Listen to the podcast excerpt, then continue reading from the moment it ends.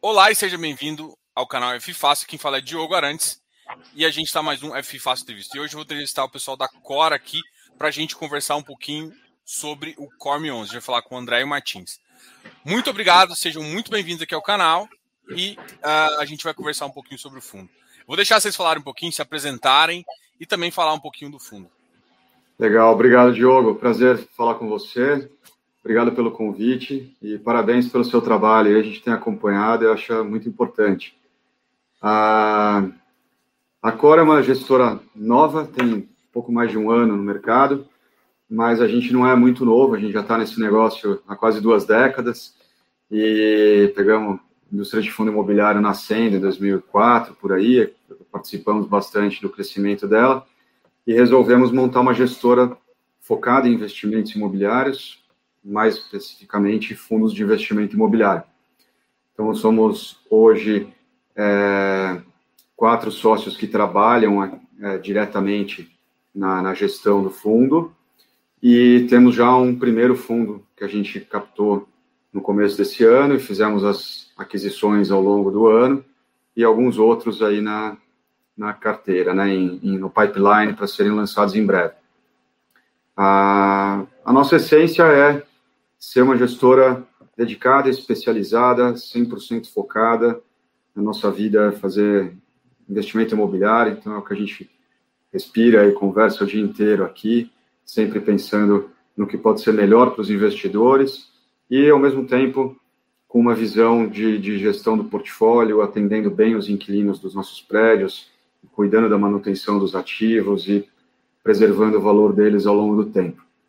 Nossa ideia é ter é, ideias nem sempre as mais comuns no mercado, é tentar ser um pouco contrário às teses principais, que a gente acredita que é aí que tem boa parte do valor para os investidores e não só seguir a manada do que está mais na moda, né? Então, não, não é à toa que a gente começou a gestora ano passado e o nosso primeiro fundo foi um fundo justamente mais focado em escritórios, que era um dos setores que mais sofreu com todo esse cenário da pandemia. A gente escolheu o caminho fácil, abrir a gestora no começo da pandemia, onde o home office era uma realidade para quase toda a indústria, e além disso, no final do ano, no começo desse, a gente começou com um fundo de escritório. Escolheu a, rota mais simples aí para começar nosso caminho. É, e pensando, pensando agora no, no futuro, assim, vocês, eu, eu, eu, imagino que vocês querem crescer o core e tudo mais. Mas quais outras estratégias que te atraem, né? Ou, por exemplo, olha, pelo que a gente tinha trocado uma ideia, ele, ele é uma, uma visão mais urbana, né? É, pode ser que ele tem uma ele tem uma, um mandato híbrido, né? Que pode ser de escritórios, mas vocês podem comprar um pouco mais de outra coisa. Como é que vocês enxergam isso, pensando em gestora? Ah, vocês pensam também em entrar em desenvolvimento? Como que vocês enxergam todo esse portfólio de real estate e às vezes até pensar um pouquinho em, em dívida também. Como é que vocês enxergam isso? Eu sei que o mercado de CRI ficou um pouco modinha, mas normalmente quem faz real estate entende não só do ativo, mas também como a estruturação de dívida e outras coisas também.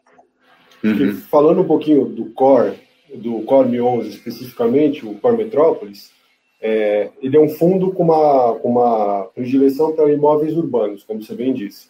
Então, inicialmente, nosso portfólio contempla quatro imóveis que são, focados, são imóveis de escritórios, especificamente, mas até o mandato do fundo é um pouco mais amplo. Ele permite que a gente compre é, um, uma boa loja, uma, uma laje comercial é, com um escritório que não seja uma laje grande, uma laje AAA, é, enfim, são, são imóveis urbanos que pode contemplar, por exemplo, um, um, um galpão last mile bem posicionado, com aluguel é, bem precificado, enfim. São imóveis com uma é, predileção é, de estarem na cidade.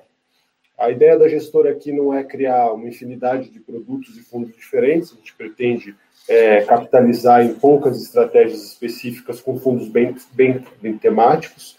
Então, a gente pretende ter um fundo é, com um pouco mais de foco em, em, residencial, um fundo que é o Cormion, que é em imóveis urbanos, e provavelmente um fundo futuro aí que foque em imóveis fora dos grandes centros urbanos, com provavelmente um componente de logística mais forte, mas não somente isso. É, e acho que você tocou num ponto importante, que o fundo é um fundo híbrido, né? Ele tem um mandato mais amplo de aquisição, é, não somente de matrículas dos imóveis, mas o imóvel na constituição que faça mais sentido. Então, só indo um pouquinho à frente, só para dar um exemplo mais prático, é, um dos nossos imóveis ele foi adquirido através de cotas de fundo imobiliário. Foi um, um mecanismo que a gente usou para aproveitar de uma estrutura que já existia. Então, ao invés de comprar a matrícula do imóvel direto, a gente acabou comprando cotas desse fundo, de forma que a gente é, adquiriu de fato, é, na última linha, é o, o, imóvel como um todo, que os aluguéis que caem todos no fundo, o fundo paga dividendos para o fundo de cima, e, e, só que o veículo em si não é tão importante para a gente. A ideia é adquirir é, o, o ativo em si da forma mais eficiente possível para o fundo. E complementando aqui o que você falou de desenvolvimento, tem teses nossas que fazem mais sentido em fundos fechados, com prazo determinado, não listados na bolsa. E mais eventualmente, com o crescimento do Corme e de outras estratégias, a gente acha que faz todo sentido, sim, o fundo imobiliário ter um pouco de, de desenvolvimento, assim como os equivalentes aos fundos imobiliários em outros países também fazem. Se aproveitam dos balanços que eles têm é, de imóveis prontos, né, com geração de renda, inclusive muitas vezes para se alavancar e construir é, imóveis a custo do jeito que eles querem, onde eles querem e tudo mais, não depender só do mercado secundário. Aí, na, na nossa visão, depende muito da parte do ciclo que a gente está.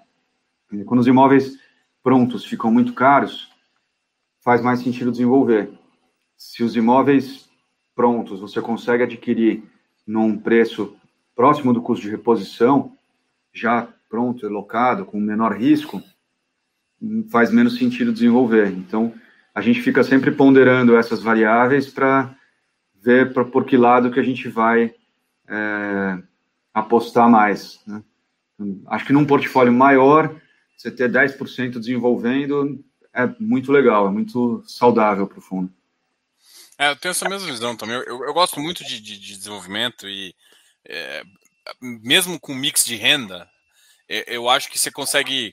Porque o investidor, aí eu vou entrar até na segunda pergunta já. O investidor ele, é, ele tem algumas dificuldades de entender algumas coisas, entender ciclo imobiliário. E aí é, ele não entende essa dificuldade de ciclo imobiliário, e aí às vezes eles vê o, rendimento por cota caindo, é, e às vezes não, não pegando valor, o, porque o IPCA ele não é uma, uma, uma troca óbvia de que a, o preço do ativo ele vai imediatamente ser incorporado, ele tem uma defasagem e tudo mais. E aí, e aí eu entro, entro na minha pergunta um pouquinho, que é justamente essa questão. Você até fez um tweet uh, recentemente sobre essa questão da queda. Muita gente apostou na queda de juros e investiu por conta disso, né? Você fez uhum. até uma crítica um pouco sobre essa questão. E aí, e eu gosto de desenvolvimento porque você consegue ganhar TIR e, e, ou seja, e aumentar tanto o patrimônio quanto. Porque você está você tá entrando no custo e você consegue, com certeza, para o cara antigo fazer também, né? Então, para mim, é uma uhum. saída inteligente de, de, de algumas coisas para você ter essa, pelo menos, tentativa de ficar aumentando o rendimento e aumentar patrimonial também. É, uhum. É, mas eu queria que você comentasse também sobre essa questão e também falar um pouquinho dessa, dessa sua visão em relação a, a uhum. essa taxa de juros e ao, e ao, mercado em si, de escritórios e real estate. Tá legal. É, a primeira coisa que a gente sempre se preocupa aqui é com a questão do ciclo imobiliário que a gente está.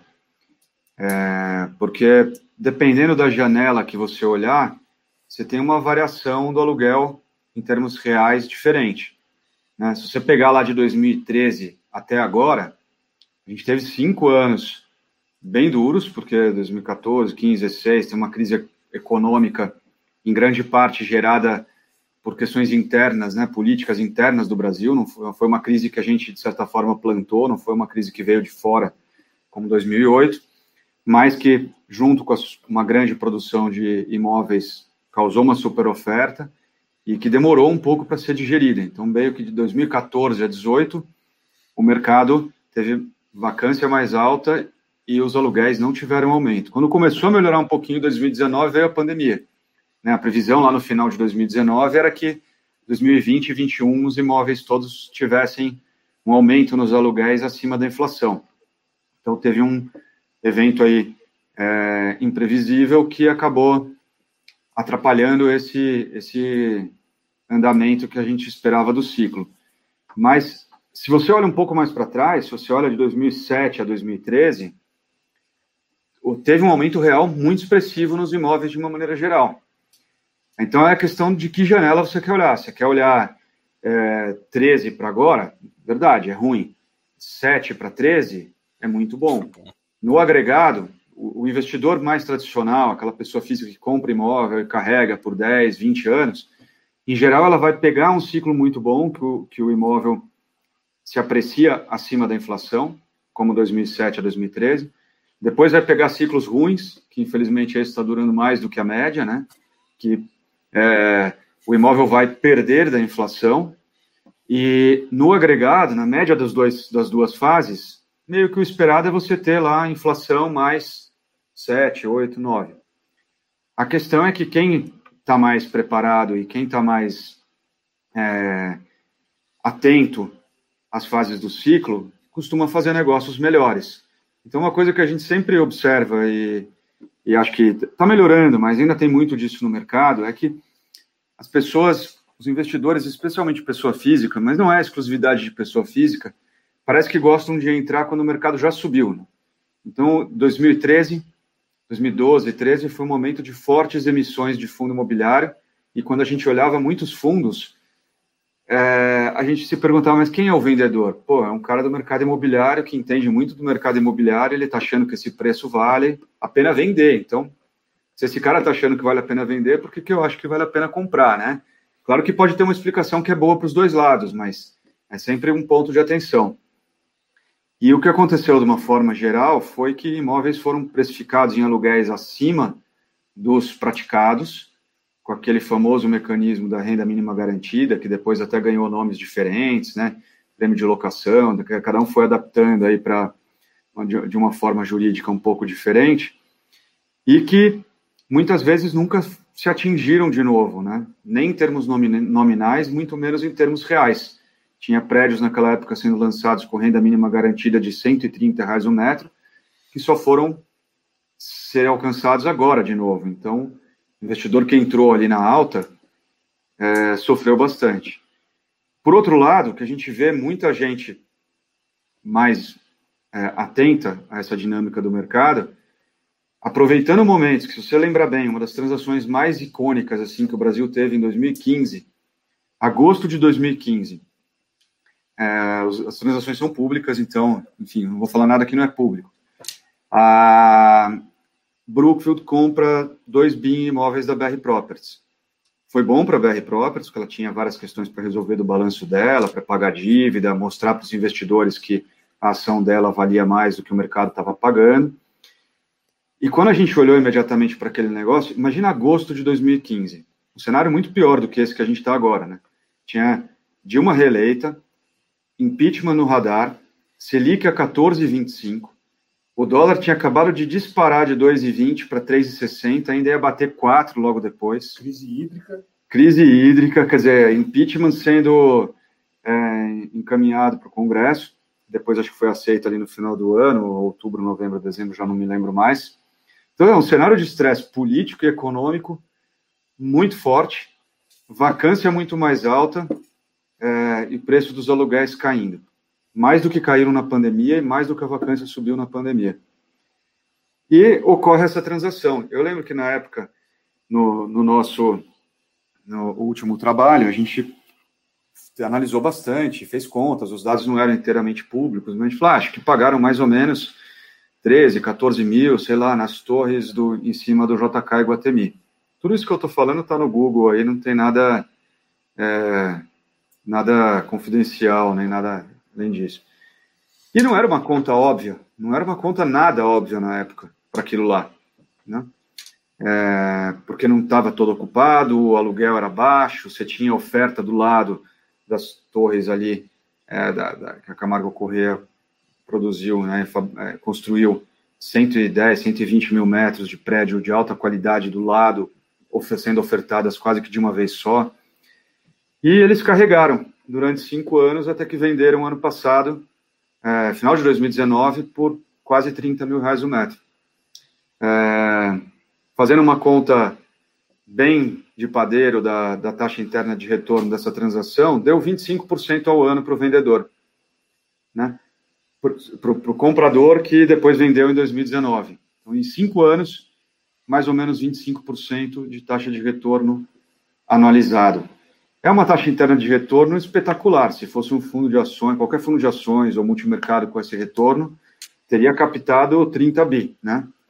É, mas o que, a grande questão aí era que, obviamente, fazia sentido para as duas partes fazer a transação, acho que foi boa para as duas, mas quem entrou no momento difícil que o, investidor brasileiro não queria entrar, o investidor brasileiro estava pensando, vou mandar meu dinheiro para fora, o Brasil vai virar Venezuela, vou remeter com o dólar a 4. E quem foi contra-cíclico teve um, um ganho muito expressivo. Então, essa acho que é, é só para ilustrar a importância de tentar olhar o que está acontecendo e ficar, não ficar é, mas eu diria da seguinte maneira: fica mais corajoso quando está todo mundo com medo, né? Não é fácil. Não é fácil, né? É mais fácil falar do que fazer, mas eu acho que é, é mais esse o caminho para quem quer ter um retorno acima da média. Né? E, e, acho que fundos que renderam muito bem no passado, ao longo de você pegar o Pátio Genópolis, tem mais de 20 anos de performance, um fundo excelente. O HGPO é outro fundo maravilhoso, pô, teve aumento de aluguel real até durante a pandemia. Tenho N exemplos por aí.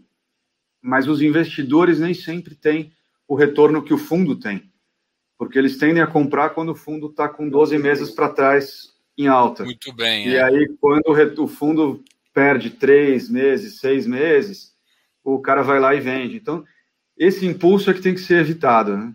Tem que investir com mais é, inteligência emocional, vamos dizer assim. Não, é, engraçado você citar os, os, eventos que causaram, assim, ah, tava com risco de impeachment, tava não sei o que, não sei o que, inflação também naquela época chegou a beirar os 9, 10%, e, e a gente vai e, e parece que a gente está vivendo uma coisa parecida, né? parecida. E aí, de novo, o medo, todo mundo fala que já não compensa, mas para quem normalmente compra e espera um ciclo positivo, é quando você enxerga as maiores X, né? Exatamente. É, o, o imóvel nunca sabe é, a que preço exatamente você vai vender e quando você vai conseguir vender. Se você vai conseguir vender bem ou não. Mas o que você pode controlar melhor é a sua compra. Às vezes você ganha mais na compra do que na venda, se você negocia bem e principalmente acerta o ciclo. Isso, essa, essa frase é a que a gente mais escuta. Assim, eu já escutei de outros gestores assim, e, é, e é, eu acho que é um recado aí para os cotistas entenderem também, entenderem de ciclo e entenderem um pouquinho que tem que ter uma paciência e tem que. É, não dá para você comprar ali. E uma coisa, o que você tem controle é a compra, então tem que comprar muito bem. É, vamos aproveitar agora e que a gente já está conversando um pouquinho de estratégia, falar um pouquinho da estratégia do Mork. Assim, a gente já está falando do mercado de real estate. Antes, aí quando a gente começar falando do Mork, a gente fala mais um pouquinho dessa suspeita aí de, de home office, como é que vocês enxergam isso. Até porque tem informações bem legais no relatório, eu vou abrir ele aqui do lado. É, até para mostrar as fotos dos lugares, mostrar o site de vocês também. Uhum. Mas eu queria que vocês falassem um pouquinho dessa de como vocês planejaram a estratégia do fundo e, como vocês pensam. Eu sei que vocês têm uma visão muito imobiliária assim. Eu gostei da nossa conversa e eu acho que é, é bem interessante aí passar essa informação para a galera. Uhum. O, bom, o Corme, ele é um fundo que a gente montou no começo do ano. Ele, a gente tentou focar em prédios que estavam um pouco mais fora do radar, que não eram exatamente AAA, é, mas que têm inquilinos de primeiríssima linha e contratos muito bons e ajustados a mercado. Então, assim, na, na nossa, é, no nosso cenário geral desse fundo, foi comprar ativos que têm um cap rate aí entre por volta de 9% hoje, é o que está rodando, é, em que se as coisas darem errado, eu, algum inquilino sair, eu tiver que reposicionar, eu tiver que dar desconto, eu ainda tenho o 7,5 e 8.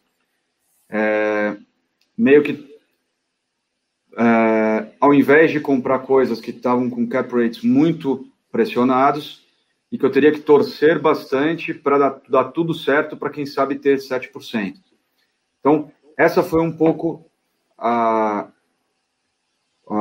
como a gente conseguiu encaixar esse portfólio inicial, e acho que vem também muito de uma base de mais de 10 anos que a gente vem discutindo esse assunto do que, que é melhor.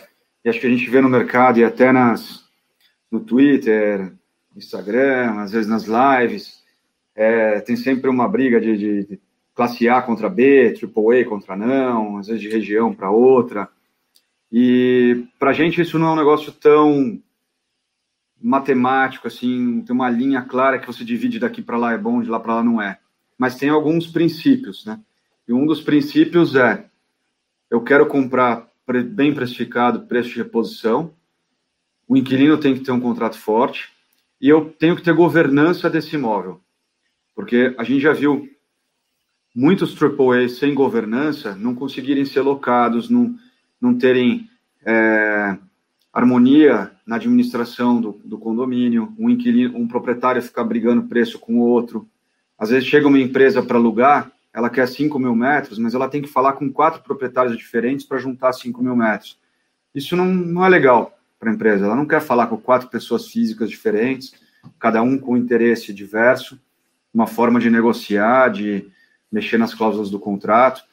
Ela quer saber que pô, você tem um prédio ali que tem um proprietário único e que se você se ela precisar de um andar a mais, é, se ela precisar de uma reforma, você está capitalizado para ajudar ela. Ter uma conversa mais equilibrada.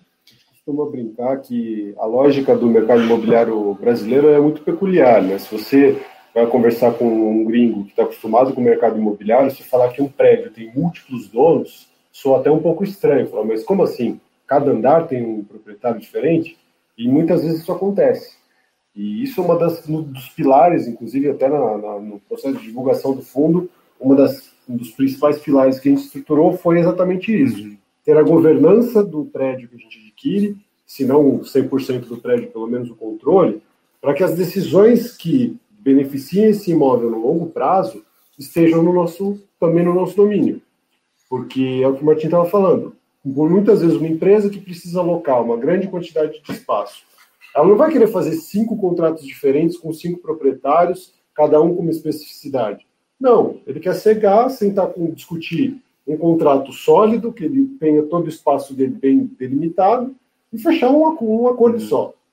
Não ficar é, com, tanta, com tanta burocracia que já não é fácil no, no Brasil, já, já, já é um, um entrave, muitas vezes você conseguir negociar bem um contrato, quiçá vários de uma vez só, né? É, então... É, tem outras questões também. Se a gente poderia até, é, sem nenhum problema, ser sócio no empreendimento de um outro fundo imobiliário ou de uma empresa imobiliária, de um investidor que tem um pensamento alinhado com o nosso, você contrata um administrador único ou divide as coisas ali. É, o que a gente não gosta é de ficar em reunião de condomínio com 10, 20 pessoas, o herdeiro do arquiteto do prédio, que fez o prédio 20 anos atrás, sabe? Já passou por umas situações assim. E aí você quer trocar o elevador, o cara não quer. Então, é, tem que ser possível estar tá alinhado com os sócios ali do, no, no imóvel para poder fazer as reformas e manutenções e benfeitorias necessárias. Essa é uma das principais questões. E quando a gente olha para o mercado imobiliário como um todo e a performance, bairro por bairro, prédio por prédio, separa AAA, A, B, Aí cada um tem uma classificação diferente, né? A mais, A, B, enfim, é, mais parecido.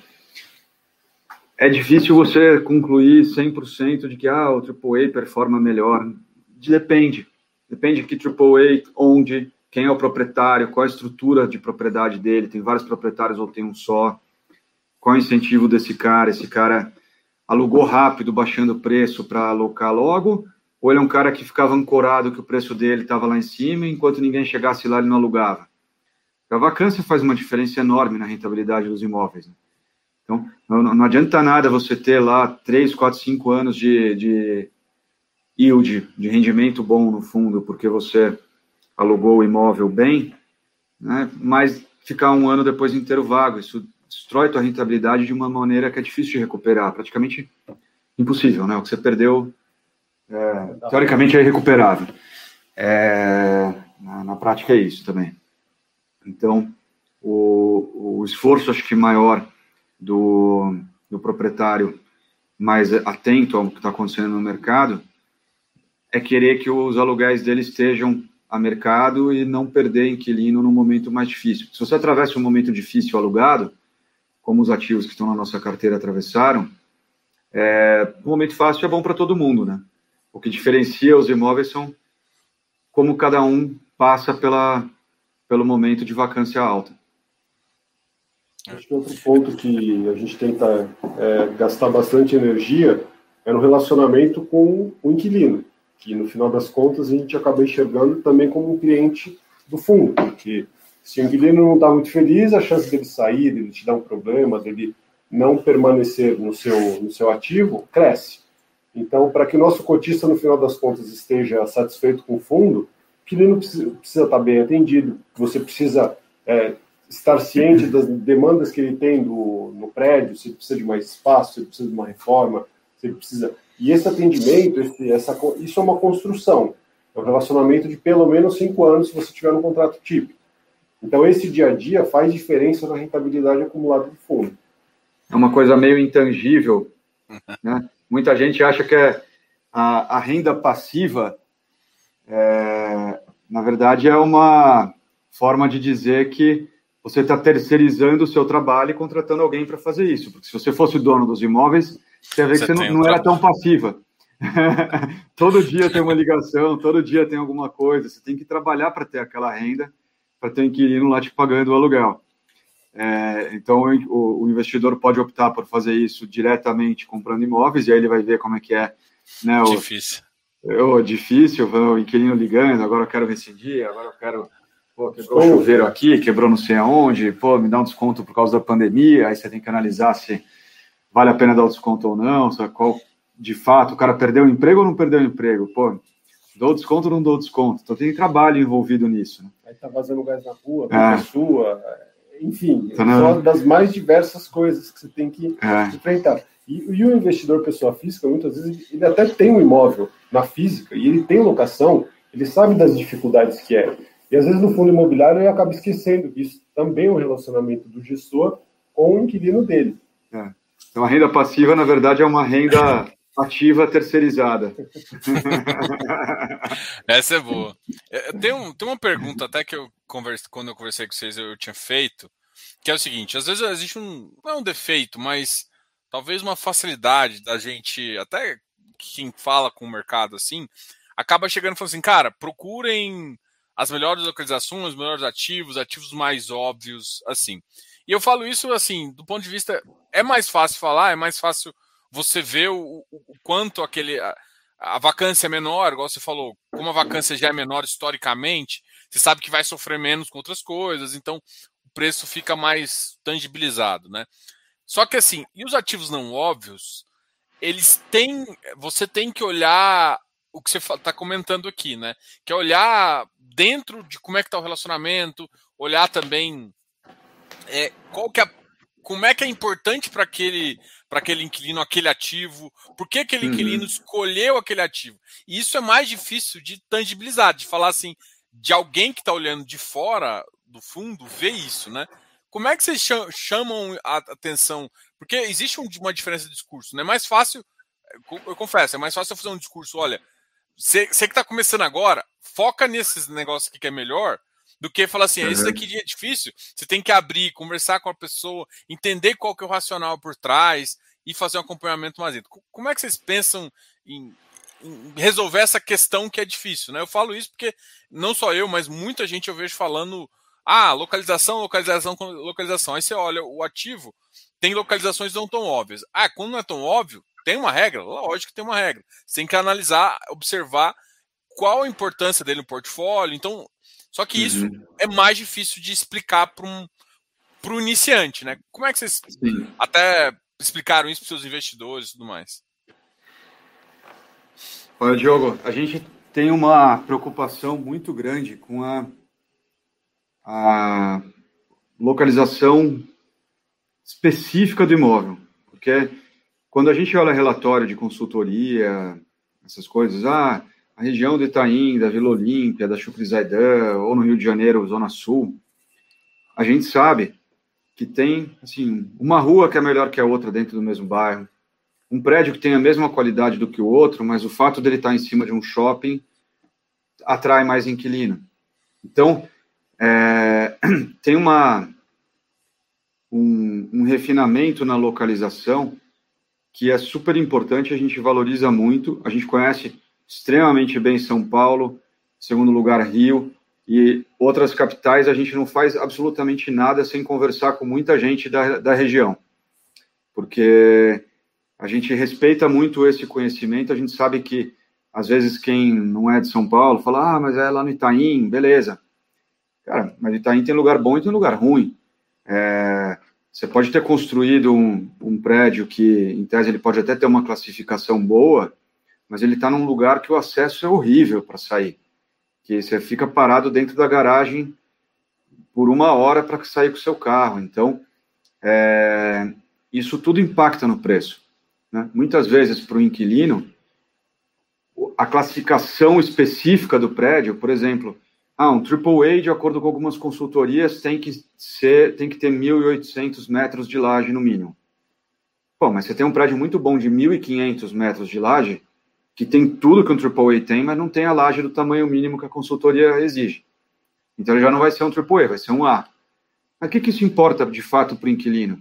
Ah, Pô, ele está do lado do metrô, está do lado do trem, está do lado do ônibus, está num lugar que tem alimentação próximo. Ele pode comandar muito mais preço e ter muito mais demanda por ocupação do que um prédio pô, AAA mais com todos os selos de, de green building e tudo mais que está num lugar isolado, longe, que ninguém, que não tem infraestrutura em volta. Então, essa localização, é, em grande parte, ela atrai muito mais a demanda do que a classificação, é bem mais importante. E, e aí vai para os específicos, né?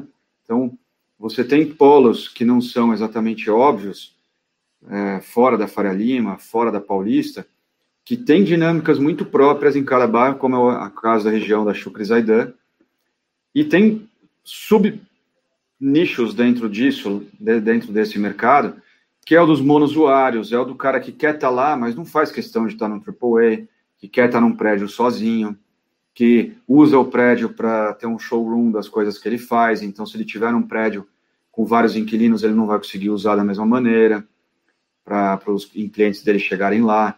Então, é um conjunto de várias coisas, né? Tem que olhar lá, andar na rua, ver onde a gente chega lá e pergunta onde que você almoça, né?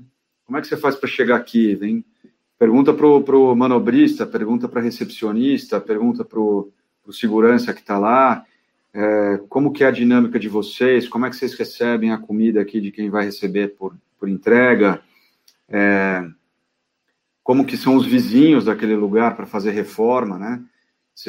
É tudo comercial, é residencial, tem alimentação boa para quem quer pagar um ticket mais alto no almoço e, e mais baixo também, ou não. Então, assim, tem um, um agregado é, geral. Se fosse para resumir, eu acho que tem que olhar é, a dinâmica da região, o porquê aquela empresa está lá, né? Se ela foi para lá só para preço, só por preço é um problema. Pode tem que entender, pô, ela já está lá há 30 anos, ela gosta dessa região, ela desenvolveu a região, os diretores moram em volta, já é muito mais legal pô, os funcionários têm um acesso fácil para o transporte público. O transporte público, óbvio que é um, um ponto super importante também. Né? Às vezes você não está numa região tão óbvia, mas o fato de estar perto de uma linha de trem ou de metrô, às vezes é muito melhor do que você estar tá numa uma macro região boa, só que você tem que andar 20 minutos para chegar até o metrô. Então, a, a gente vai ponderando item por item, olha o contrato, olha os prédios comparáveis na região, e, e ver se principalmente o prêmio de risco está adequado. Né? Então a gente não é um fundo que vai comprar A, B ou C. Isso depende do, do, do, do momento, depende do, da, do retorno, depende da circunstância. A gente achou que ano que vem, ano passado, não estava valendo muito a pena. Pode ser que ano que vem valha. Então, essa é uma, é uma decisão que vai sempre sendo reanalisada. Legal. Acho que assim resume um pouco, né? É, é que hoje em dia os, os acho que os, as pessoas que comunicam com, com o seu investidor, às vezes não conseguem, porque o nível de detalhe que você está conversando é um nível de detalhe que, por exemplo, envolve o cara escutar uma live, de entender. A gente vai começar a falar dos ativos aqui, e foi o que uh, chamou a atenção na nossa união, e, e às vezes é você é entender o que está por trás do ativo, né? De, de como que é a relação. Uhum. Ou seja, o, procurar o não óbvio é, é mais difícil. É mais Sim. difícil. E, e, isso é, também é mais difícil explicar a tese também. É isso, é isso que às vezes eu enxergo também. Uhum. Então, assim, vamos falar um pouquinho. Eu vou colocar aqui do lado é, os ativos. Não sei se vocês querem começar, por exemplo, pelo Rio de Janeiro ou vocês, por exemplo, preferem começar por São Paulo, né? Eu acho que se tem quatro ativos, eu acho que é interessante falar um pouco dos ativos também. Vamos porque... começar pelo mais fácil lá no Rio. Tá, tá tranquila a tese imobiliária de lá, a gente quase não recebeu pergunta disso. Então vamos começar pelo Rio. Mas também tem uma vista bonita, né? Se for, vou, mostrar, é. vou mostrar a foto aqui. Tem pelo menos uma vista bonita. Se tiver. Eu tô com o site aberto de vocês também. Se falar, se falar que. Porque tem uma foto mais bonita ainda no, no, no, Não, no site? site? No site tem o, as principais, acho que essa daí está no relatório, né? Tem um, um resumo. No site, depois, para quem quiser ver, tem mais fotos, mas acho que essas são as, Deixa eu mostrar as mais importantes. Bom, falando, aproveitando enquanto você está é, encontrando ativo, acho que o Rio foi o ponto que a gente recebeu maior quantidade de questionamentos Realmente a tese imobiliária do Rio é bem complexa. Você pode clicar e ele expande, tá, Diogo? É isso que eu estou fazendo. Boa. Aí o que, o que mais foi perguntado foi: mas como que você está comprando escritório no Rio com a vacância 40%? É de fato, Rio de Janeiro agregado, quando você olha Barra da Tijuca, Centro, é, Porto Maravilha, quando você olha o agregado do Rio de Janeiro, de fato, a vacância está em patamares historicamente altos. Mas aí é a questão que o Martin colocou você tem que entender a dinâmica da cidade como micromercados e micro-regiões. Nesse caso, esse edifício do Flamengo aí que você está mostrando é, essa vista, é um ativo que, na nossa concepção, é praticamente irreplicável, pensando do ponto de vista de espaço. A cidade do Rio de Janeiro tem um problema que é similar a outras grandes cidades do mundo, que é você tem montanha de um lado e mar do outro. E praticamente, se você olhar nessa região desse edifício, você não tem nenhum espaço possível para construir um ativo parecido. Então, quando você começa a pensar, avaliar o ativo em termos de custo de reposição, é muito complexo você fazer essa conta. Esse é um ativo que ele foi retrofitado é, em 2010, recebeu uma nova reforma em grande parte é, da sua estrutura em 2017. Ele hoje ele tem é, uma uma vacância muito baixa, e tem só duas lajes que estão com vacância hoje, é, que tem uma, um mecanismo de, de, renda garantida junto ao vendedor, que no momento que a gente estava negociando esse ativo, ele estava 100% locado, aí a pandemia acabou é, ferindo bastante a atividade de um dos locatários, né, acabou saindo, para não gerar nenhum tipo de discussão, é, a gente replicou as, as condições que estavam vigentes à época para essas duas lajes que estão vagas, e basicamente ele replicou. Para você ter uma ideia, esse ativo ele está sendo locado hoje a, a, um preço de aluguel que é metade do que ele era em 2012 e 2013, que foi o auge do Rio, onde praticamente não existia vacância. Então, ele já recebeu, ele já sofreu bastante a piora da cidade como um todo, obviamente, como todo, todos os ativos da cidade. E a gente entende que ele tem uma localização muito privilegiada, ele está exatamente entre a Zona Sul, Ipanema Leblon, e o centro, que tem ali o acesso fácil ao aeroporto, acesso fácil ao centro, tem transporte público muito próximo, tem um ponto de referência turístico muito grande da cidade, que é o Palácio do Catete. Tem vista para os grandes, os grandes referências da cidade, que é o Pão de Açúcar e o Cristo. Então, assim, demanda por espaço no Rio de Janeiro sempre vai existir. Uma demanda mais focal em segmentos específicos, no caso, óleo e gás, setor público e, e obviamente, é, as adjacências de serviços que servem esses dois grandes segmentos. E tem uma demanda muito grande por uma localização privilegiada na cidade que não é tão fácil de você encontrar. É, esse edifício hoje está é, com contratos super recentes, que foi uma das tônicas que a gente tentou encontrar para fechar a tese do fundo. Então, o inquilino que entrou aí, ele locou esse prédio ao longo da pandemia, então, em janeiro, janeiro 20, ele fechou o contrato e ele pagou o primeiro aluguel para a gente no momento que ele entrou em abril. Então, é, é um contrato que foi firmado com condições de preço, como a gente falou, são muito defasadas em relação ao que já foi o auge desse edifício. E o preço que a gente pagou por ele é difícil de você ter um par comparável para a reposição. A gente comprou esse prédio a 9 mil reais o metro. Menos que isso até. Pouco menos, se você olhar é. custo de transação como um todo, chega nesses 9.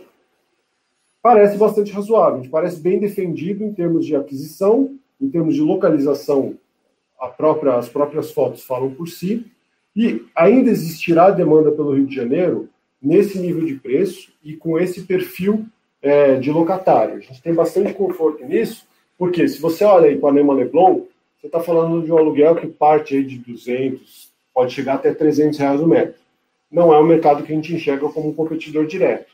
Aqui, a gente está no intermediário entre o que está saindo no centro, sei lá, 30, 40, 50 reais o metro, e com atributos que são muito mais adequados aí para uma série de, de possíveis inquilinos. A gente tem tido muita demanda lá, muita visita, de empresas que estão no centro e querem sair um pouco do, da, da, da, daquela do trânsito, né, da, daquela confusão que tem no centro. E quando você fala de empresas estrangeiras, eles querem fazer a, a reunião vendo o pão de açúcar, né? Não está enclausurado no meio de um monte de prédio no centro. Então, acho que tem uma, uma, uma demanda aqui, um, um atrativo bem legal essa localização, como um intermediário entre centro e zona sul, para quem não quer pagar o aluguel mais caro de Panelo Leblon, mas também não quer estar no centro. E é um perfil completamente diferente de quem está indo para Barra ou para o Porto Maravilha, né? Não, não se comunica, não tem nenhuma empresa que a gente viu já até agora que fala, estou ah, pensando se eu vou aqui no, no, no Flamengo ou no Porto Maravilha. São completamente perfis opostos. Então não concorre nessa, né? Quem está olhando, preciso de 10, 20 mil metros, o cara tem que ir para um desses outros dois lugares. Não tem o que fazer.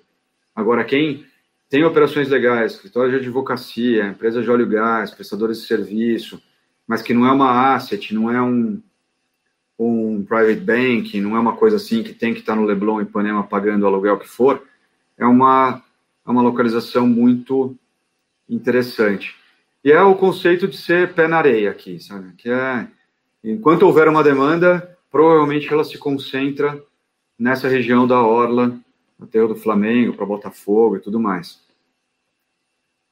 É, a gente já tinha trocado uma ideia e a gente estava falando assim: é, como é que vocês enxergam o Rio daqui para frente? Eu disse, não, eu, eu, não enxergo muito bem, não, mas eu queria que você falasse.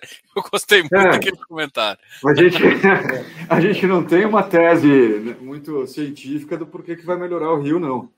É, a gente que já piorou bastante, acha que a atividade construtiva tem que diminuir. Já diminuiu, já diminuiu né? né? E, entrega prevista para o Rio nos próximos anos. E que talvez tenha uma. É possível, né? estão falando bastante disso lá, e quem sabe isso fique mais fácil no futuro. Uma mudança de uso de escritórios, principalmente saletas e outras coisas que tem no centro do Rio em residencial e outras, né, para curta temporada, longa temporada, enfim. Então, acho que talvez o mercado seja um dos únicos mercados do Brasil que o estoque de imóveis comerciais daqui para frente, quem sabe, começa até a diminuir um pouco. Vai depender um pouco em que intensidade isso, mas eu acho que é possível, principalmente falando do centro. É... Então, é um mercado que é difícil falar o que, que empresas que estão indo para lá e por que, que agora a ocupação vai aumentar muito, a vacância vai diminuir não sei. A nossa tese é era um yield alto, né, suficientemente atrativo para a gente entrar. É, em termos reais, um aluguel que está 25, 30% de desconto em, de, em relação ao que já foi lá atrás, em 2013. Então já caiu bastante, claro que sempre pode cair mais, mas já caiu bastante, né? Não é que você está comprando no topo do mercado. E acho que na hora que as notícias boas começarem a vir, né, tem algumas já surgindo, que demoram um pouco para surtir efeito, diminuição de alguns índices de criminalidade, homicídio, etc., que tendem a causar um efeito com uma certa defasagem. Tomara que continue nessa direção. Mas a, é, quando tiver um news flow positivo e começar a ter melhor, o preço vai ser outro também, disso a gente tem certeza, né? Lembra do exemplo lá de 2015 que a gente estava falando daquela transação. Assim. Se a gente já soubesse tudo que ia acontecer depois, né? Então o preço era outro, né? Já era pronto, né? é. Depois que aconteceu tudo, vai querer comprar no preço antigamente, ninguém vende é. mais. É, é. Não tem muito bobo nesse mercado. Mas, enfim, a, a, a, ideia é basicamente essa. Demanda, por, por, demanda corporativa no Rio de Janeiro sempre vai existir. Você tem todo o segmento, toda a cadeia de, de produtos do, do, do petróleo que precisam estar próximas ali à área extrativa, então isso vai existir. A demanda do setor público ela diminuiu bastante nos últimos anos, mas ela continua existindo. Enfim, e a atividade econômica é a segunda maior capital do Brasil. Então, enfim, demanda por espaço existirá. Agora, se tem uma grande melhora na frente, a gente não compra muito essa. Tem duas maneiras de você ver o 40% de vacância. Você pode olhar e falar, putz, tem 40% de vacância aqui terrível. Por outro lado, você falar, pô, tem 60% de ocupantes ainda lá. Onde que esses caras vão querer estar, entendeu? Esse cara pode escolher onde ele quer estar, mas onde que é o lugar mais legal de estar? A gente acha que é né, mais ou menos nessa, nessa localização, em Flamengo, Botafogo, Ipanema, Leblon. Então, essa é a nossa tese, é manter a ocupação, yield alto e, quem sabe, alguma hora ter um ganho de capital capturar um, um pouco melhor. Quem sabe uma melhora que possa vir. Legal. Vamos falar do, dos outros, o, do edifício Souza Aranha? Um pouco mais rápido. Ah. Beleza. Bom, falando do Souza Aranha 1 e 2, é, você já está colocando as imagens aí, é, eles são edifícios que estão no mesmo, no mesmo condomínio, digamos assim, empresarial. O Souza Aranha 1 foi o edifício que foi primeiro construído. Ele é, ele lá na sua origem foi construído pela própria é, empresa que ocupou esse espaço. Então, ele ser, a, o próprio modo dele ser é, estruturado foi para ser um chamariz. É uma construtora super tradicional aqui da cidade de São Paulo. É uma multinacional é, ela fez diversos prédios icônicos aqui na cidade, é, com padrão construtivo excepcional, e ela construiu o edifício Souza Aranha 1 para ela mesma ocupar lá na década de 80. 80 era, era a vitrine dela para o mercado inteiro ver como ela construía bem. E é um negócio que é muito legal, porque até hoje os métodos construtivos são modernos, eficientes. Você tem um, não nesse prédio que você está mostrando, mas no outro, é claro que você tem um visual meio retrô, retrô né? porque era da época, você lembra que não tinha ar-condicionado, então tinha que ter ali uma, uns brises para é, direcionar, né, luz, proteger um pouco da luz, do calor e ter um pouco mais de eficiência energética, que né, não dá para mudar esse visual tão facilmente, mas a, a gente acha que tem um charme. E que do, do olhando hoje para esse prédio ele é econômico em manutenção, ele é econômico em energia, ele tem ar-condicionado central, ele tem um teto retrátil que abre para circulação de ar natural, ele tem um, uma área comum super gostosa para a utilização dos funcionários. Paisagismo interno e tudo mais. Aí, esses dois ativos, eles puxam um pouco para a nossa, nossa temática de dos, dos, benefícios que um, um locador monousuário pode ter. Então, o locatário monousuário ele acaba aproveitando a área útil do prédio de uma forma um pouco diferente do, do inquilino que ocupa uma laje picada dentro de um empreendimento. Ele percebe mais valor na área comum do prédio, ele consegue ocupar esse espaço, ele consegue promover um evento, ele consegue, enfim, usar da forma como ele quiser, e isso acaba trazendo valor é, na percepção dele da utilização do espaço. É, esse prédio ele foi praticamente inteiramente é, renovado aí na ocupação do, do inquilino atual, toda a questão de ar-condicionado interno, toda a fiação de e, e sistemas elétricos e eletrônicos do prédio foi refeita, então está praticamente novo do ponto de vista estrutural interno. E está com esse, esse paisagismo super bem feito, com essa circulação de ar que em tempos de Covid acabou sendo até um chamativo a mais aqui para a gente. É, e é um inquilino que está super bem posicionado em termos de, de contrato, então o aluguel dele está em termos super competitivos, que provavelmente para ele, ele encontrar um nível de, de aluguel é, próximo ao que ele faz, o que ele tem hoje, ele teria que ir para regiões muito mais distantes da cidade, que tem menos afinidade com a atividade fim que ele tem. É uma empresa que acabou ocupando um espaço interno para fazer um showroom, eles acabam trazendo boa parte dos clientes deles para é praticamente um edifício, é, é uma simulação de um apartamento onde eles expõem os produtos deles, eles vendem produtos é, eletroeletrônicos para residências, então passaram super bem pela pandemia, praticamente não, não sofreram é, danos econômicos aí pelo, pelo Covid, é, e já retomaram o escritório, a gente teve recentemente uma, uma reunião com eles, onde eles já estão reocupando praticamente 100% da, é, do escritório, trazendo também esse conforto para a gente que eles devem permanecer ocupando espaço, estão, de certa forma, blindados aí do home office, porque perceberam a importância do escritório para eles na operação do dia a dia.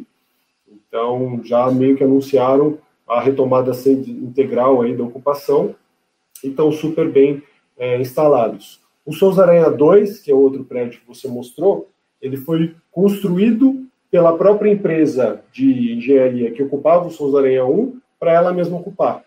Então, digamos assim, que foi feito exatamente ao gosto do cliente.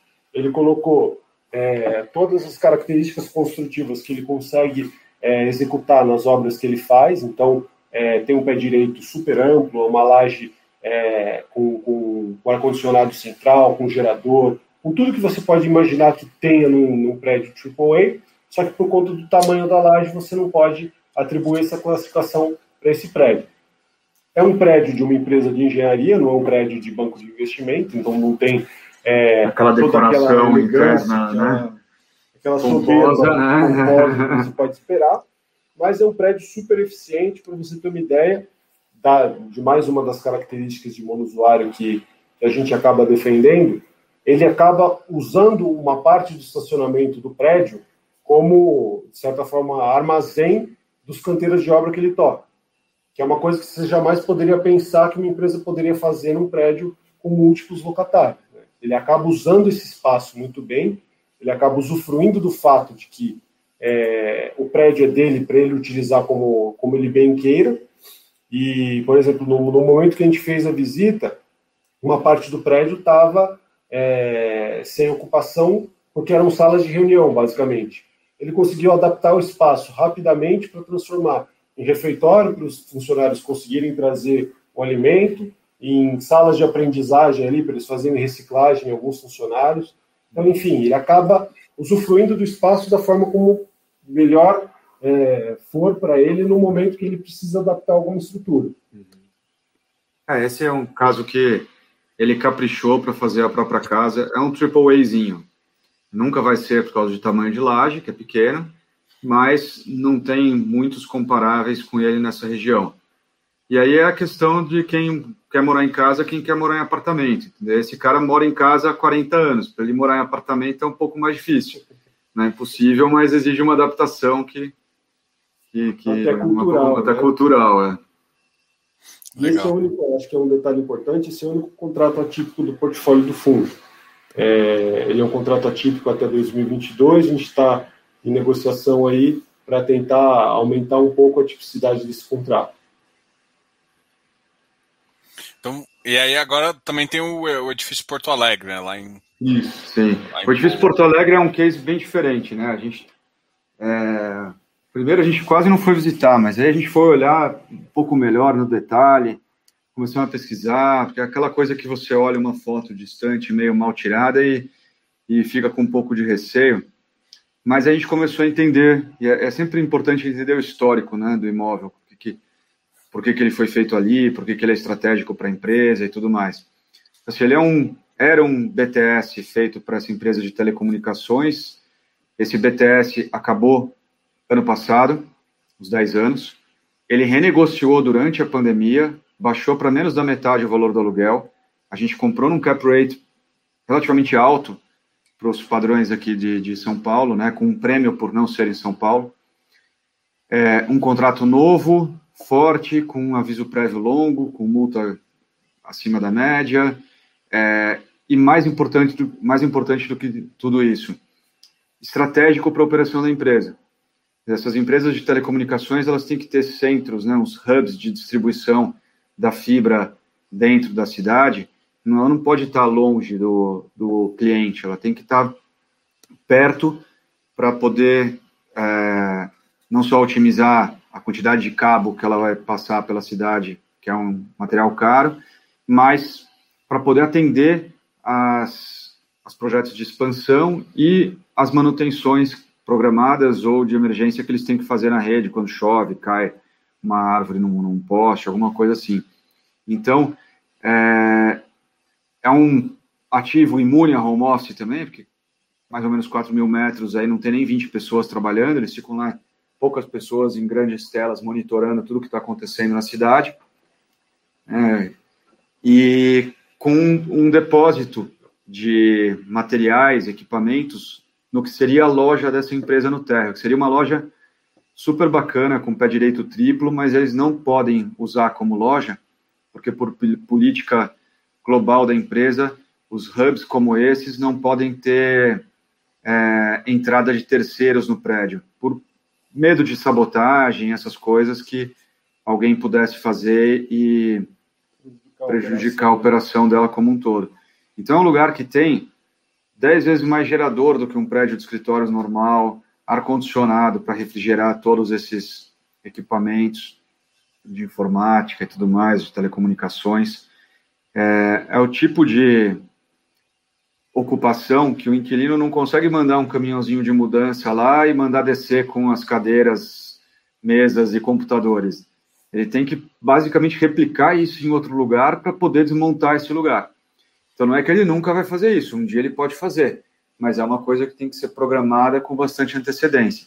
E o que a gente observou na nossa visita lá, na primeira visita, era que justamente a movimentação que ele estava fazendo era no sentido de ocupar mais este prédio ele estava trazendo mais equipamentos de uma outra unidade que ele tinha na cidade para concentrar tudo nesse edifício. Então, para a gente, isso é, a, um reforço, é, o né? somatório de todas essas informações foi é, dando fundamento para a tese de ter esse edifício lá em Porto Alegre. Ele é um edifício que é feito para ser de escritório, então um dia dá para ser reconvertido, talvez com uma adaptaçãozinha na, na, no aspecto visual, na identidade visual dele, que tem muito a cara da, do ocupante, mas que não é nada muito caro. Mas a gente não vê isso no, no horizonte próximo. Acho que é uma coisa para bem mais tempo aí pela frente. E o importante foi que a gente comprou já esse edifício com aluguel corrente, que é coerente com, a, com o aluguel praticado na região.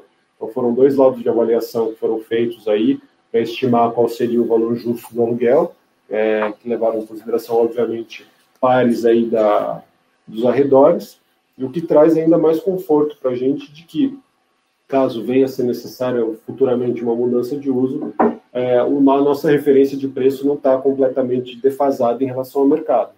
Ela está sendo em linha com o que é praticado na região. Legal. Eu vou mostrar também um. Acho que eu coloquei eu gostei bastante do relatório de vocês. E aí você também colocou, né, mudando é, pra, porque assim, o investidor ele tem que entender, é, ele tem que estar confortável com a tese que de home office não vai, não vai ser para sempre, né? Então, vocês colocaram alguns links aqui em relação a, a, a, essa, a esse fato, né? E eu queria que você falasse, falasse um pouquinho sobre essa questão de como vocês enxergam isso e, uhum. e assim, vocês já falaram um pouco em relação à, à, própria tese do fundo, né? Explicando o detalhe de cada um, por que, que ele é importante para. Mas de forma uhum. um pouco geral, como é que vocês enxergam isso? Tá legal. É, eu acho que o home office hoje já está assim, a, ideia de que o home office vai acabar com os escritórios já esvaziou bem. Tanto que o, o estoque ocupado na, nas grandes cidades caiu pouco. Aumentou a vacância porque teve entrega que normalmente demora um prazo para ser absorvida e está demorando mais. As empresas também estão reticentes em fazer expansão nesse cenário, que é compreensível. Mas o, a, o nível de devolução mesmo não é tão impactante na, na vacância como um todo. A, acho que quem já chegou até aqui, agora a conta que está fazendo é do, do, modelo híbrido, né? Que está um pouco na moda falar, mas existem vários, vários é, tipos de modelo híbrido com vários custos diferentes. Então, isso também não está muito claro é, até que ponto o híbrido é um benefício de trabalhar em casa durante um dia ou outro, que eu acho que é legal, ou uma obrigação de trabalhar em casa durante dois, três dias por semana, que aí pode é, fazer a empresa incorrer em custos trabalhistas, etc. Pode ter outros problemas aí. A outra questão é que, assim, tem muita gente, esse negócio de home office parece que é uma novidade absurda, né? Mas tem muita gente que já fazia home office antes disso. Quem podia, quem, para quem era eficiente, em geral já fazia para quem era web designer, designer, programador, tinha um monte de gente que trabalhava em empresas de tecnologia que já fazia home office, ou tinha sexta-feira, ou tinha quinta, então não acho que isso impacta tanto. É, de uma maneira geral, quem gostou mais dessa questão do home office foram os níveis mais altos do, dos cargos dentro das empresas, porque em geral moram em, em residências mais confortáveis, têm uma estrutura de vida um pouco mais é, fácil de controlar e, de uma maneira geral, ter um dia mais cheio de reunião, né?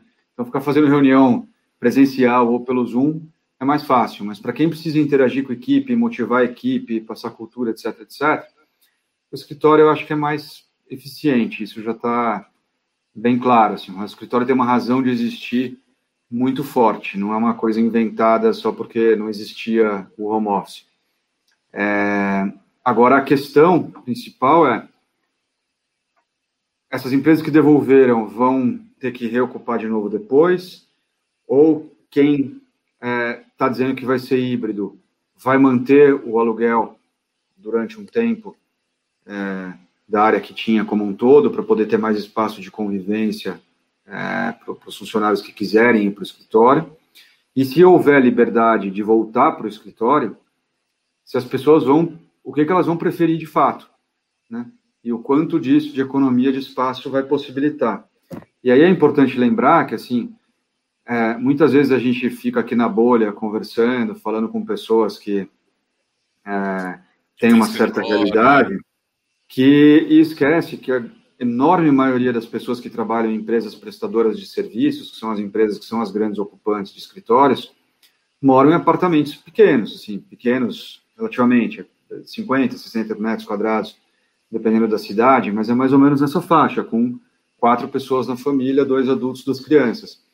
Não é a situação mais adequada. É claro que provisoriamente funciona, dá para manter pelo menos a atividade é, sendo feita, né? não parar a, a, o trabalho da empresa, mas nem todo mundo tem um, um escritório adequado, nem todo mundo tem ar-condicionado na varanda, nem todo mundo tem a privacidade necessária o tempo todo. Então, é, tem uma questão aí que eu não sei se as empresas estão preparadas para aceitar que caso elas falem, olha, você pode ficar dois, três dias por semana na sua casa, mas se você quiser também você pode vir.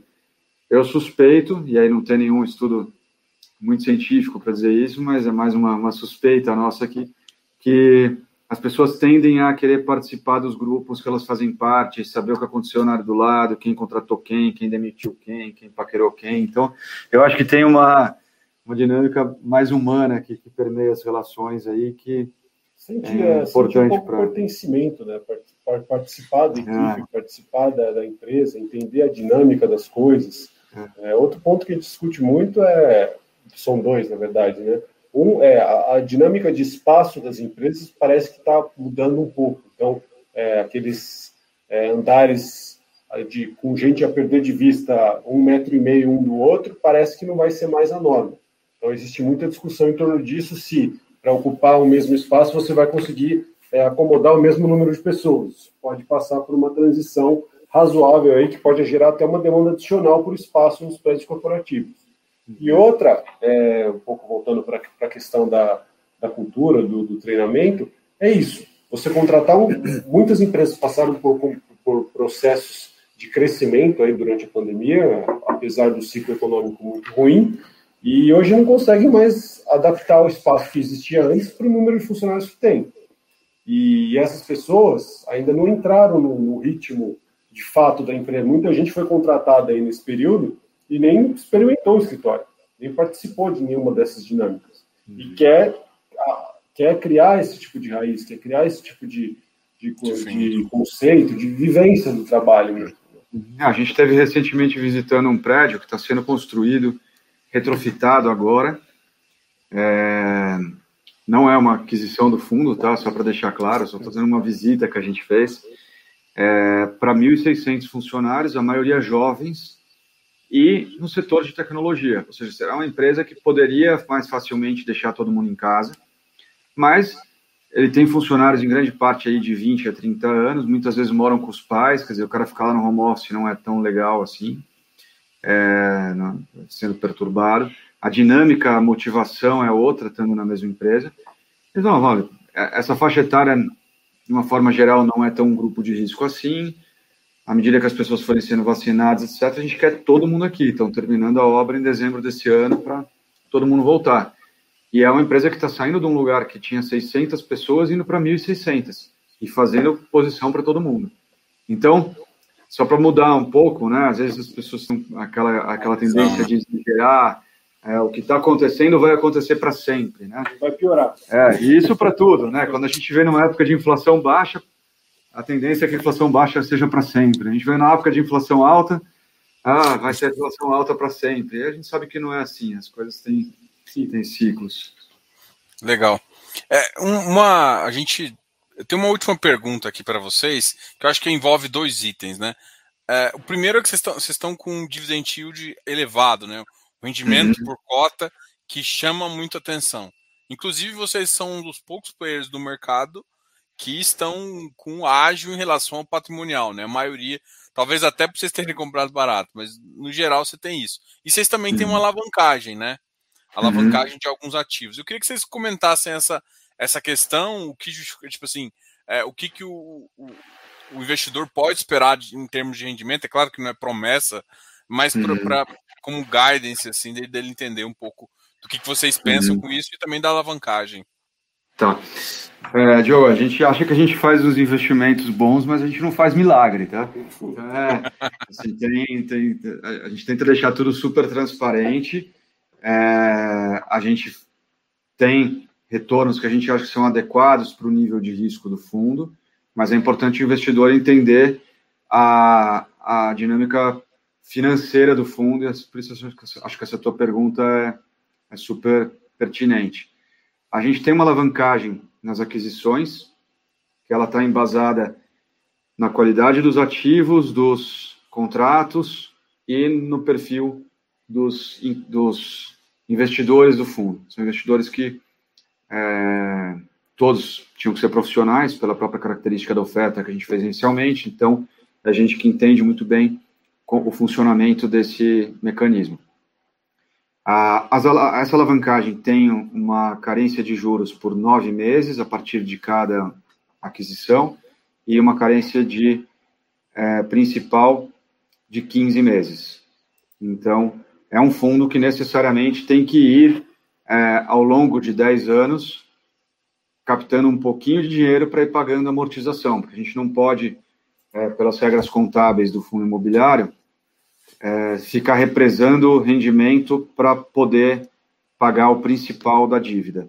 O que a gente tem que fazer é distribuir todo o rendimento líquido do custo financeiro e depois é, é, captar dinheiro novamente para poder ir pagando a amortização da dívida.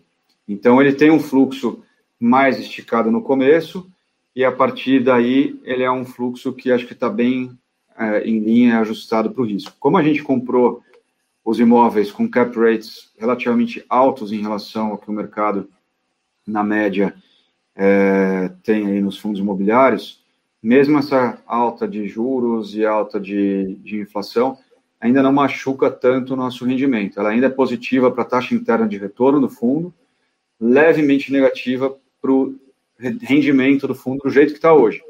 Mas só lembrando que taxa de juros, curva de juros futuro, não é uma verdade escrita na pedra, né? Senão, há seis meses atrás já está totalmente diferente de hoje, pode ser que mês que vem seja diferente. Então, a gente vai analisando caso a caso. Se chegar daqui a um ano, mais ou menos, e não fizer mais sentido, é possível que a gente pré-pague essa dívida, ou pelo menos uma das pernas dela, seja CDI, seja IPCA. Existe essa possibilidade. Se isso é, deixar ser interessante por qualquer fator aí, seja alta da inflação ou é, alta do CDI. Se essas, esses índices arrefecerem um pouco e amenizarem esse estresse que teve nas últimas duas semanas, é um pouco mais a nossa aposta, é, não que não vai ter volatilidade, né? Falar que não vai ter volatilidade no Brasil é, é mentira, é mentira porque o nosso normal é volatilidade, né? Mas acho que se isso ceder um pouco, pouca coisa volta a ficar positivo para o rendimento do fundo. Então a gente está num limiar ali que a gente tem acompanhado. É, nosso cenário base, se tudo ficasse como está hoje, é daqui a um ano mais ou menos para pagar. Aí, enfim, seria um fundo que teria um rendimento, acho que compatível com o risco que ele tem, sem essa, essa, esse fator do, da carência de juros que a gente teve inicialmente. É, esse ponto é importante que o Martin colocou. O nível de rendimento hoje prevê que a gente tem uma carência de juros, ou seja, a gente não está amortizando nem principal nem juros dessa dívida. Ou seja, a gente consegue distribuir um dividendo que é mais do que proporcional ao que seria se o fundo fosse completamente composto por equity, e isso deve ser reduzido aí ao longo do tempo conforme as amortizações de juros comecem a acontecer. E aí, como ele bem colocou também, o principal ele começa a ser repago com prazo um pouco mais longo, são 15 meses de carência de principal, e aí serão necessárias captações futuras para amortizar essa parte, cada pedaço dessa dívida. Ah, é como é importante, se... Só complementando, é importante destacar que é, uma, é, um, é um, prazo bastante longo, bastante confortável para a gente carregar esse, essa alavancagem. Então, estamos falando de uma dívida de 10, 10 anos, com um cronograma de amortização que não é tão punitivo. Não tem uma parcela gigante que se eu precisar captar, é, eu não vou conseguir, meu fundo vai ficar inadimplente, enfim. Uhum. Não existe motivo para pânico. São pequenas amortizações ao longo de um ciclo bastante alongado. Exato. É como se uma pessoa física tivesse comprado um apartamento financiado para alugar e o aluguel mais do que pagasse o financiamento dela. Então, ela vai usando o aluguel para pagar. pagar. Então, ela contabiliza o rendimento que ela teve naquele mês e vai lá e paga um pouquinho do principal com aquele dinheiro que entrou. E aí ela tem que ir acompanhando, pô, se ela tem dinheiro no caixa, posso para pagar esse financiamento ou vale a pena continuar com ele? Então, no momento, ainda vale a pena continuar com ele. Tá, né? Dois, três dias úteis atrás já estava ali começando a não valer mais a pena, agora já cedeu um pouquinho. Então, a gente vai acompanhando e, e conversando com os investidores, explicando para eles o que está acontecendo. Se for o caso, a gente pré-paga, se não for, a gente desalavanca, seja, é, às vezes a gente carrega a alavancagem, é, mas tem mil outros cenários que podem acontecer de acordo com o, o crescimento natural aí do fundo, que, que a gente, obviamente, não pode antecipar nada, mas é, é esperável que o fundo tenha algum crescimento. Ah, legal. É, Pensando agora, por exemplo, eu acho que essa é a última. Em estratégias futuras de crescimento, assim, vocês pensam inicialmente em focar em, em lajes ou assim, Diogo, a gente ainda está com essa tese mais metropolitana, mais, mais ainda de capitais e umas regiões assim. Qual que seria atualmente? Como é que vocês enxergam esse cenário atualmente para captação? Uhum. Olha, para captação é um momento inegavelmente difícil, né? Porque a gente tem é, esses fatores macroeconômicos e políticos impactando na, no ânimo dos investidores. E a, a questão do juro de curto prazo, ela acaba sendo um, fator que no curto prazo impacta negativamente as cotas de fundo imobiliário. E aí a gente acaba entrando um pouco naquela dinâmica que a gente falou no começo, de as cotas caírem, o cara querer vender em baixa e achar que fez um mau negócio, né? Acho que está mudando um pouco com né, a educação que os investidores estão tendo em canais como o seu e outros que estão fazendo um bom trabalho, de entender que, poxa, você está formando seu patrimônio, aproveita que caiu e vai comprando mais um pouquinho, né? Não, não faz não a, a faz ele vendendo, né? na baixa, né? Exato. Vai vender na baixa, você vai perder. Exatamente. Então, acho que isso está mudando levemente. A gente tem ficado bastante feliz com uma demanda espontânea pelas cotas do nosso fundo, que é um fundo que a gente praticamente nunca fez propaganda. É, então, quer dizer que quem, de uma maneira geral, foi comprar, nem que seja uma cota do fundo, fez alguma lição de casa e está ali. É, né, se dedicou e sabe o que está comprando, né? não é nada que alguém empurrou para ela. E agora, esse cenário mais desafiador do ponto de vista de captação é, por outro lado, um cenário interessante para a gente no lado das aquisições, né? Então, essa que é, esse que é o ponto, é o dilema... Os dilemas do gestor, é, né? a gente sempre comenta bastante é, no, nosso, no nosso dia a dia. No momento que é mais difícil de captar, é normalmente o momento que você faria as melhores compras, é. mas não tem o dinheiro ali disponível fácil para você puxar. Se tivesse fácil para você, ia estar tá fácil para o outro e a compra não seria tão boa. É, olha os FOFs hoje. Imagina o FOF que conseguisse captar, sei lá, 50 milhões hoje, ele ia comprar o mercado inteiro descontado. Só que aí o investidor falou: ah, mas teu rendimento caiu, não vou te dar dinheiro. É uma dinâmica complicada. Eu não sei exatamente como fazer para mudar isso mas eu acho que a única ferramenta que a gente tem é ficar falando e repetindo, tentando mostrar para os investidores que o, o caminho é esse, né? É, é tentar ser paciente, esperar, não se desesperar, saber o que está comprando. Né? O investidor, pessoa física, quando compra um imóvel, muitas vezes o porquê ele acha que o imóvel é melhor que o fundo imobiliário é porque o fato de não ter marcação a mercado protege ele e o fato de não ter liquidez protege ele de fazer a besteira que ele gostaria de fazer se ele pudesse. Né? que é vender o imóvel ali no meio da crise. Né? Então não tem liquidez e não tem marcação ao mercado, o cara dorme um pouco mais tranquilo. acho que os investidores de fundo têm que se, sentir, se sentirem um pouco mais donos dos imóveis de verdade e saber o que eles estão comprando. E não ficar ali tão tenso com o rendimento do mês seguinte, mas, olha, eu contratei essa equipe aqui para cuidar dos meus imóveis para mim. Eu acho que esses caras sabem o que fazem e estão me explicando o que eles estão fazendo. É, pô, sou dono desses imóveis, eu entendi a tese de cada um deles. Tá bom. Fica desesperado, né?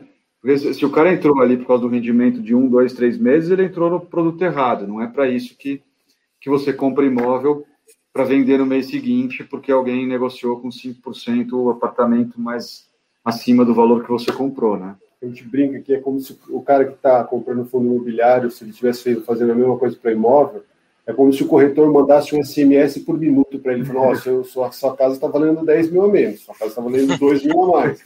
Você vai ficar maluco, né? Não tem como. E, e, a natureza do investimento imobiliário na casa ou no fundo, teoricamente, teria que ser a mesma. Né? E, e, essa sensação do preço de tela acaba gerando essa ansiedade. Então, a gente ressalta a importância do trabalho de vocês para conscientizar o investidor em geral que o investimento em fundo imobiliário, ele, a, a proxy mais próxima que ele pode ter é exatamente o imóvel. E ele não fica desesperado quando o mercado cai e quer vender a casa dele no dia seguinte. Porque não faz o menor sentido. Assim como não faz o menor sentido no, no caso da cota. As, as coisas não perdem valor do nada em, porque a curva de juros futuro explodiu. Não é como se fosse. Não é um trader que fica negociando um fundo multimercado. Ele não tem por que fazer isso. Ah, com certeza. Eu acho que isso vai da, da educação no mercado. Né? Eu acho que o mercado está cada vez mais entendendo. Quando alguém me pergunta, Diogo, como é que eu faço para analisar? Você já comprou uma casa? Já? Como é que você faz? Você vai lá, visita, olha. Cara, o princípio é o mesmo. O fundo imobiliário é só um veículo. Quando a pessoa entender que é um veículo e entender esse, cara, você vai comprar casa muita gente compra casa e fala assim: eu não vendo por menos de tanto. Uhum. Pense a mesma coisa com o fundo imobiliário, né? Porra, Exatamente. você comprou. Ah, nesse, não vou vender por menos. O problema é que você tem que entender o valor que está lá, né? E, Exatamente. E entender realmente o que está acontecendo. Pessoal, vou deixar vocês falarem uh, as últimas palavras aqui. Eu, pô, já teve. Estamos tá, com mais de uma hora de entrevista. Muito obrigado por participarem aqui do canal. É, e a gente espero a gente trazer vocês de novo em outras oportunidades, a gente conversar mais sobre o mercado e sobre também a tese. Teve muitas perguntas, eu acho que você respondeu a, a maioria aqui, até quero agradecer vocês, mas eu vou deixar vocês falarem as últimas palavras e despedir dos seus ou investidores ou futuros investidores. tá legal, obrigado, Diogo. Prazer enorme falar com você. A gente está sempre à disposição. E o nosso objetivo é ter sempre é, total transparência, estar tá próximo de você, dos investidores, do, dos espectadores aí do seu canal, é, responder as dúvidas de maneira rápida, próxima e pessoal, e não aquela coisa distante, né, no, na, na, caixa de contato lá, que ninguém sabe quem responde. Então, nosso objetivo é ter, não é ter um milhão de investidores no, logo mais, mas é ter poucos e bons, e essa base vai crescendo, e um vai contando para o outro. É, para a gente, esse é o melhor caminho de crescimento possível que a gente pode almejar aqui. Então, a gente agradece muito, porque a gente sabe que quem assiste o teu canal, de alguma forma, já está um passo à frente, já está fazendo uma lição de casa, já está se interessando. É, tem grandes chances de um dia olhar para a gente e falar, olha, talvez eles estejam falando alguma coisa aqui que, que é legal e eu vou Faz colocar um, um pouquinho lá. Exato. Eu brinco também que o meu trabalho na antiga casa era exatamente fazer a ponte entre o gestor e o investidor institucional. Então, é, esse, esse contato que sempre existiu, está começando com o trabalho de vocês, que é o quê? Colocar o gestor, dar a face do gestor para o investidor, para o público-alvo dele, que é o cotista. Então, as dúvidas que estão aí na cabeça de vários cotistas precisam ser respondidas por nós. E vocês são é o, o melhor melhor que. Assim, Vocês são o melhor canal para trazer essa proximidade, esse contato mais próximo, que é muito fundamental para o crescimento da nossa indústria. Mais Legal. uma vez, agradecendo aí vocês pela oportunidade. Legal, André. Muito obrigado, Martim. E a gente se fala em outras oportunidades. Pessoal, não esqueça de se inscrever aqui no, no, no canal, dar um like nesse vídeo e a gente se vê na próxima aí. Obrigado, pessoal.